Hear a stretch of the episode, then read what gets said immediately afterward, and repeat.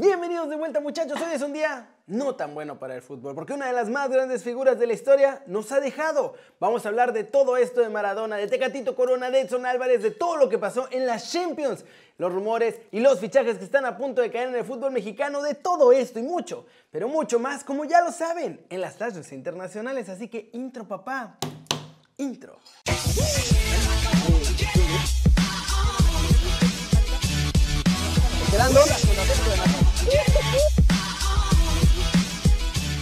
Arranquemos con las Chivas porque van a tener un protocolo que parece mega pro en su estadio para el partido ante América. Yo creo que para que ya no se las estén haciendo de jamón. Y es que muchachos ya le llovió por todos lados al rebaño por andar abriendo su estadio en plena pandemia. Así que creo que por esto empezaron a soltar los detalles de todo el protocolo que se van a echar para que 6.980 aficionados puedan entrar a ver el Clásico Nacional allá en Guadalajara. Vamos a ver estos detallitos. Para empezar, todo el mundo va a estar mínimo a metro y medio de distancia excepto si vienen juntitos, en cuyo caso les van a dar chance de que estén en parejas 2 y 2. Así si son 6, 10 o 20, van a tener que estar de 2 en 2 máximo.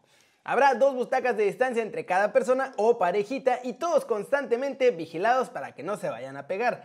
E también, igual tienen que llegar temprano al estadio, ¿eh? porque Chivas dice que van a hacer pruebas de cocobicho expresa a los aficionados para que todos los que entren igual estén limpios y quien tenga algún indicio de tener esta cosa horrorosa, pues no va a poder entrar. Todos los gastos de las pruebas van a correr por cuenta del rebaño y eso ya es un aumento en el protocolo que había anunciado la Liga MX. ¿Se acuerdan? Que nomás iban a tomarte la temperatura y ponerte gelecito antibacterial como si estuvieras entrando a un Zara.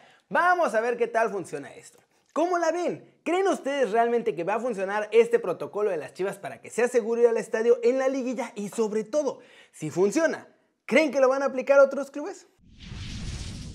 Siguiente noticia, muchachos, vamos a hablar de Miguel Herrera porque andaba sonando para ser el entrenador de Colombia y ya respondió sobre todo esto, ¿es verdad o no? La verdad es que no, no, no he oído más que los rumores que hay por todos lados, a mí no me han dicho nada me gusta, me agrada que mi nombre esté en una selección tan importante como la de Colombia, pero simplemente son rumores, reitero, a mí no me ha contactado nadie, sigo metido y concentrado al 100% con el América. No, bueno, por supuesto, es una selección importante a nivel mundial, eh, tiene muy buenos jugadores y creo que viene un recambio importante de camada en, Colombia, que, reitero, para mí hay, una buena base de jugadores, eh, pero sinceramente, reitero, hasta que no haya un acercamiento no podré decir algo, algo de eso, ¿no? ¿Cómo la ven? ¿Creen realmente ustedes que Miguel Herrera tiene la capacidad de dirigir una selección importante o algún club del extranjero? Díganme aquí abajo. Hora de hablar de todo el humito de la Liga MX porque la cosa ya se va a poner caliente, hot muchachos. Vámonos con todos los rumores del mercado.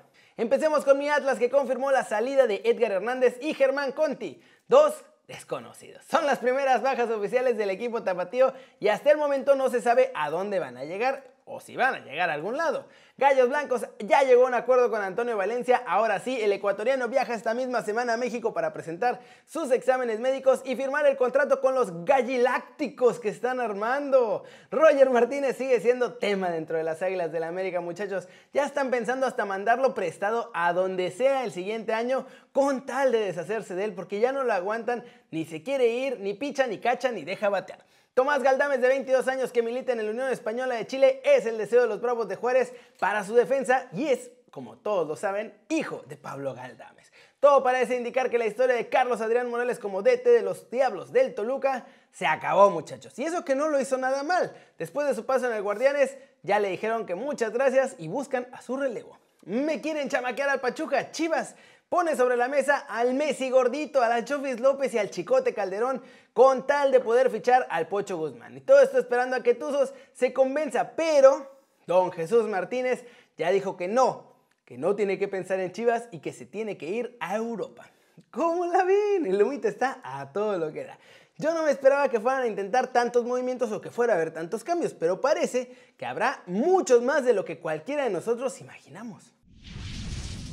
Y vámonos, vámonos con el resumen de los mexicanos en el extranjero logrando todo porque fue noche de Champions, bailecito y artimañas del Tecatito. Vamos a empezar con la noticia triste y esa ya la sabíamos y es que el Atlético de Madrid no contaba con el más guapo de todos nosotros muchachos. Y no guapo, no pari. Los colchoneros empataron a cero goles en casa frente al Lokomotiv de Moscú en esta jornada 4 de la Champions League. Pero vámonos a los que sí jugaron, empezando con Edson Álvarez porque empezó en la Vancomer calentándola como de costumbre, nada más que en la segunda mitad ya vio minutos. Entró al minuto 65 y estuvo justo antes de la jugada del tercer gol de los holandeses que al final ganaron 3 a 1 al Midtjylland.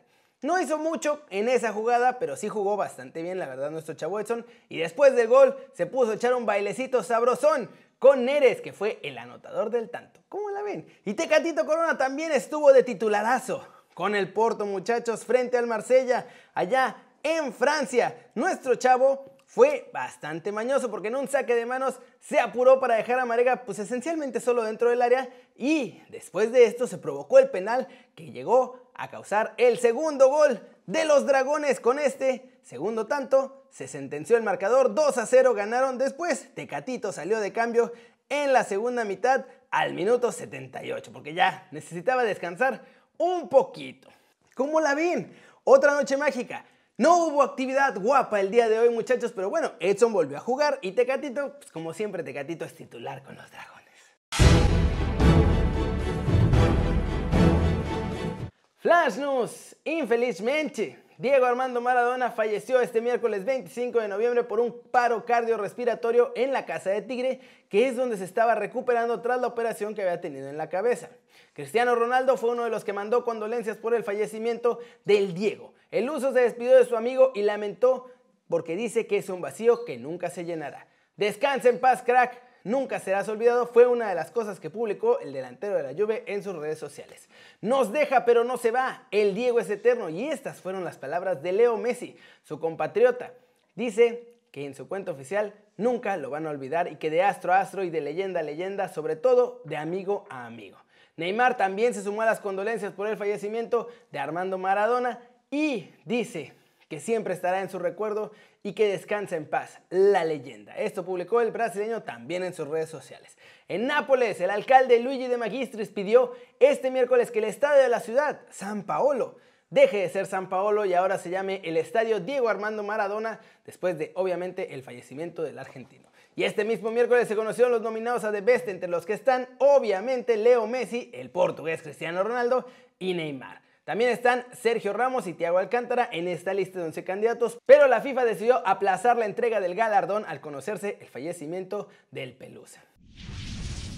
Tristes noticias con el Diego, muchachos, pero bueno, también ya se esperaba un poco. Vamos a terminar hoy el video de hoy con el resumen de las noches mágicas de la Champions, porque se puso buenísima. Ya les conté de un par de partidos, muchachos. El Ajax le ganó 3-1 al Midtjylland, con Edson entrando en la segunda mitad. Porto le ganó 2-0 al Marsella, con Tecatito Corona muy participativo. Y el Atlético de Madrid, sin el más guapo de todos nosotros, Héctor Herrera, no pudo pasar del empate a 0 goles frente al Lokomotiv de Moscú. Vámonos con el resto de partidos. El Manchester City sufrió, pero ganó al Olympiacos con un gol de Phil Foden al minuto 36. El Borussia Mönchengladbach le pasó por encima al Shakhtar Donetsk con goles de Lars Tindel, Nico Elvedi, Brillen Bolo, Oscar Wendt y terminaron 4-0, tranquilamente. Atalanta dio la campanada, muchachos, y le ganaron a Liverpool 2-0. Josie Pilic al 60 y Robin Gosens al 64 fueron los anotadores de este importantísimo triunfo, porque además cierran el grupo. Liverpool se queda con 9 puntos, Ajax y Atalanta tienen 7 y se va a poner ruda la batalla por pasar a los octavos de final. Real Madrid. Zidane dijo que iban a jugar una final y así jugaron y la ganaron. 2 a 0 vencieron al Inter de Milán con gol de Eden Hazard de penal al 7 y Archaf Hakimi marcó un autogol. Sigue jugando para el Real Madrid, nada más que con la camiseta del Inter de Milán. Con eso, los merengues están casi, casi amarrando su clasificación gracias a su triunfo y la derrota del Shakhtar. Bayern Múnich sigue con paso de campeón y le pasaron por encima caminando 3 a 1 al RB de Salzburgo. Robert Lewandowski al 42, Kingsley Coman al 52 y Leroy Sané marcaron los goles del triunfo bávaro, muchachos. Y eso fue todo en estas noches de las Champions, que fueron mágicas, que hubo sorpresas, que hubo también falta de sorpresas en el partido del Madrid porque iban a ganarlo. Todos lo esperábamos, pero bueno, ¿cómo la ven? ¿Qué partido les gustó más? Díganme en los comentarios aquí abajo. Y eso es todo por hoy muchachos, muchas gracias por ver el video, denle like si les gustó, métanle un zambombazo durísimo a la manita para arriba si así lo desean. Suscríbanse al canal si no lo han hecho, ¿qué están esperando? Este va a ser su nuevo canal favorito en YouTube. Denle click a esa campanita ya para que hagan marca personal a los videos que salen cada día. Yo soy Kerry y como siempre me da mucho gusto ver sus caras sonrientes, sanas y bien informadas en las noches mágicas de las Champions muchachos y aquí nos vemos mañana desde la redacción. Chao, chao.